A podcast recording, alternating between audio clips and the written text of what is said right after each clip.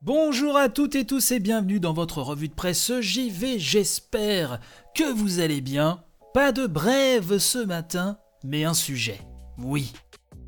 La Suède, nouvelle sommité du jeu vidéo. J'ai pu lire ça sur Radio Canada puisqu'on nous dit que le pays d'Abba, d'Ikea, de Volvo est aussi celui du jeu vidéo. Oui, en Suède, le secteur est devenu le premier produit culturel d'exportation grâce à une série de succès mondiaux comme Candy Crush, Minecraft, et ces dernières semaines, le surprenant Valheim. Valheim dont on a parlé dans une édition, il me semble que c'était la semaine dernière, ou il y a 15 jours. Donc selon l'article, hein, le nombre d'entreprises hein, du secteur du jeu vidéo en Suède a doublé depuis 2014, atteignant les 435 en 2019 avec plus de 9000 emplois. Et la tendance a été renforcée par la Covid-19. Parmi les plus grands noms suédois du secteur, King, bien sûr, créateur du jeu mobile ultra populaire Candy Crush, Moonjang, développeur de Minecraft, qui a été racheté depuis belle lurette par euh, Microsoft, et l'éditeur Embracer Group. Plusieurs studios à succès, donc, hein, à l'origine suédois, ont aussi été rachetés par des mastodontes américains comme Electronic Arts, qui a acquis en 2006 DICE, développeur de la très populaire série Battlefield. Je ne vous l'apprends certainement pas, mais il est toujours bon euh, de le rappeler. Alors un petit peu plus loin dans l'article, Pierre Strombach, un porte-parole de l'industrie suédoise des jeux vidéo, nous dit que les véritables racines du succès actuel remontent aux chambres, alors je cite, hein, aux chambres de garçons des années 80.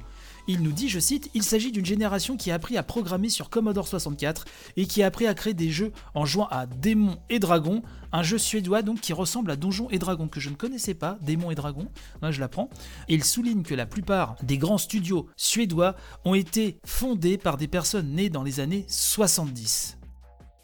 Autre phase clé, euh, nous expliquons l'effondrement de la bulle Internet en 2000. Les studios situés en Suède, euh, à l'époque, étaient davantage axés jusque-là sur les jeux éducatifs pour le marché intérieur. Et donc ils ont disparu, et de ces cendres est née une nouvelle génération de studios qui a ciblé le marché international. De nombreux studios euh, suédois de jeux vidéo comme Massive Entertainment et Embark développent aujourd'hui des jeux dits de qualité triple A, hein, nous dit-on, dont les budgets en dizaines de millions de dollars américains sont comparables à ceux des films hollywoodiens. Voilà, non, ça c'est un petit peu toujours les poncifs, mais bon. Mais voilà, on nous explique que plusieurs d'entre eux ont triomphé grâce au succès surprise de petites équipes ou studios indépendants.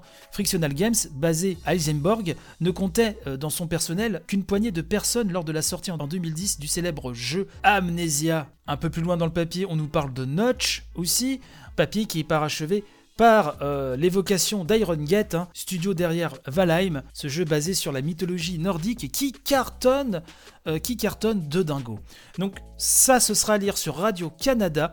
Euh, je vous mets le lien, bien sûr, comme d'habitude, pour que vous puissiez aller lire tout cela. Voilà, c'était pour le sujet du jour. J'espère qu'il vous a plu. N'hésitez pas à partager un maximum. Quant à moi, je vous dis à demain pour une nouvelle revue de presse JV, bien évidemment. Allez, bye bye.